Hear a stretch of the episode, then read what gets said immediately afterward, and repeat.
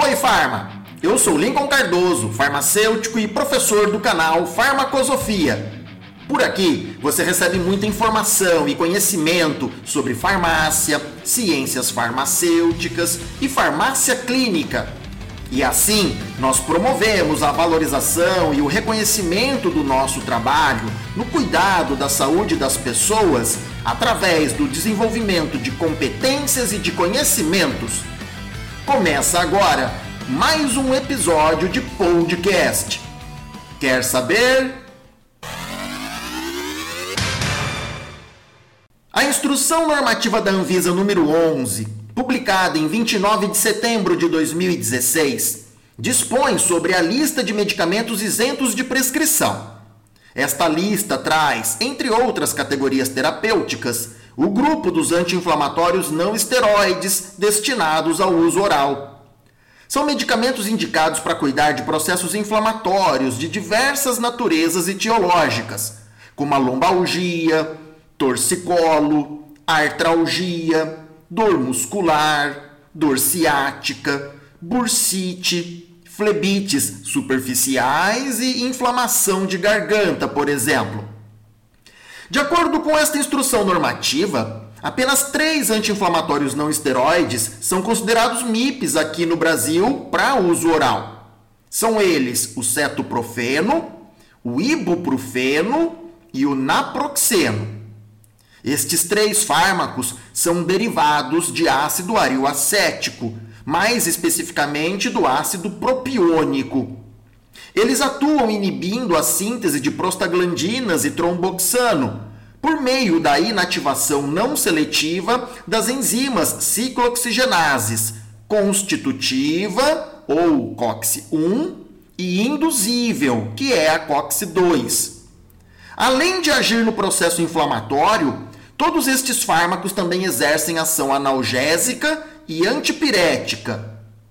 O cetoprofeno é principalmente indicado para inflamações pós-traumáticas, artrite gotosa aguda, artrite psoriática, profilaxia e tratamento da cefaleia vascular e também para o alívio da dor leve a moderada. É rapidamente e completamente absorvido. A presença de alimentos no trato gastrointestinal pode retardar a sua absorção, mas isto não compromete a sua biodisponibilidade. Sua ligação proteica é alta, cerca de 99%, mas este índice diminui em pacientes com baixas taxas de albumina, como naqueles com cirrose hepática e nas pessoas idosas.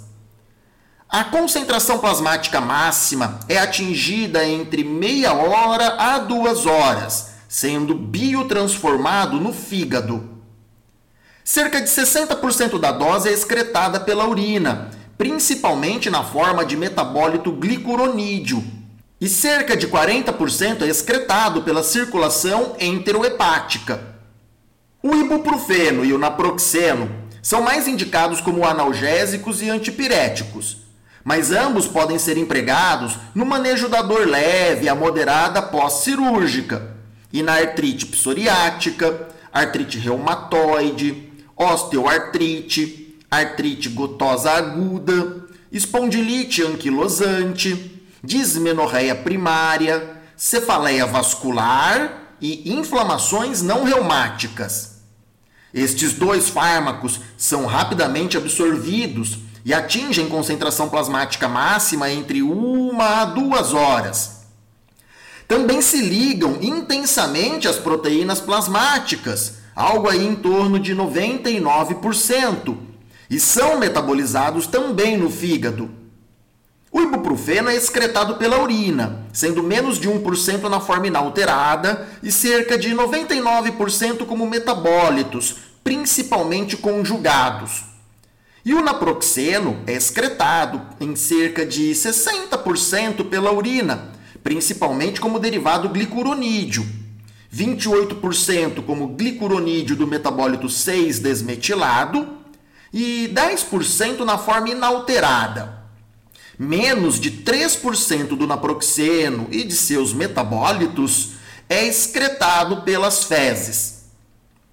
Uma revisão sistemática concluiu que o naproxeno tem maior chance de provocar sangramento digestivo alto ou perfuração no trato gastrointestinal se comparado ao ibuprofeno.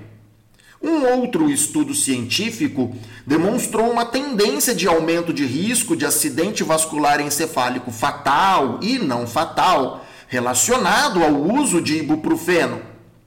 Este mesmo estudo concluiu que o naproxeno não demonstrou este risco.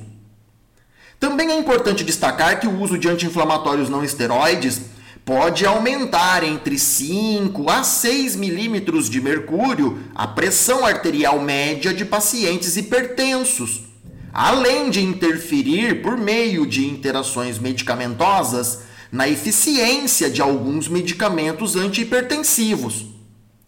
O fato é que não podemos estabelecer uma regra padrão para a seleção entre cetoprofeno, ibuprofeno e naproxeno. Cabe a nós, farmacêuticos, avaliarmos a condição de saúde e o perfil clínico de cada paciente. Assim, conhecendo as suas reais necessidades de saúde, podemos prescrever o melhor anti-inflamatório.